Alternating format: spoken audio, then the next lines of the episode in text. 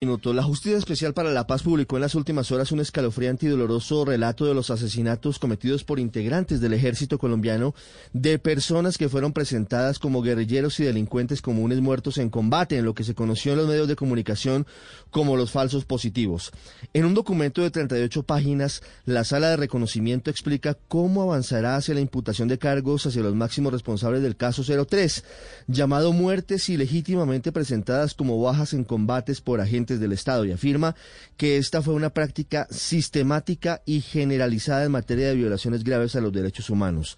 Aunque la JEP aclara que todavía está en la investigación y por lo tanto no hay cifras concluyentes, sí logra de forma preliminar establecer que entre los años 2002 y 2008, periodo presidencial de Álvaro Uribe y de la política de seguridad democrática, se presentan el 78% del total de víctimas de esos crímenes, aproximadamente 6.402 personas que fueron bajo esa modalidad.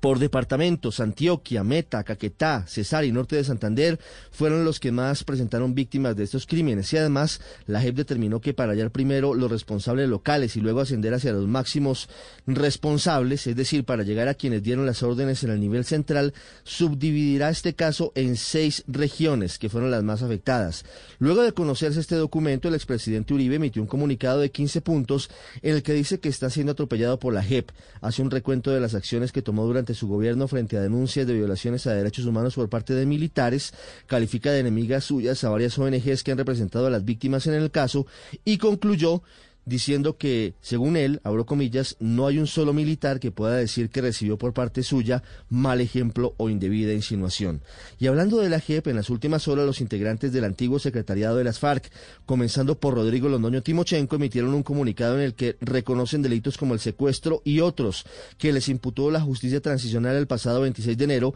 relacionados con crímenes de guerra y de lesa humanidad. Este reconocimiento es importante, aunque las antiguas FARC siguen empeñadas en luchar para que la historia no las presente como como uno de los grupos más violentos en la historia de Colombia. Luego de este comunicado, las FARC tienen que informar oficialmente a la JEP su decisión de aceptar los delitos que inicialmente les han endilgado, para que se determine el camino a tomar. Se sabrá si cumplirán una sanción propia, como todo pareciera indicar, o si van a un eventual caso de juzgamiento.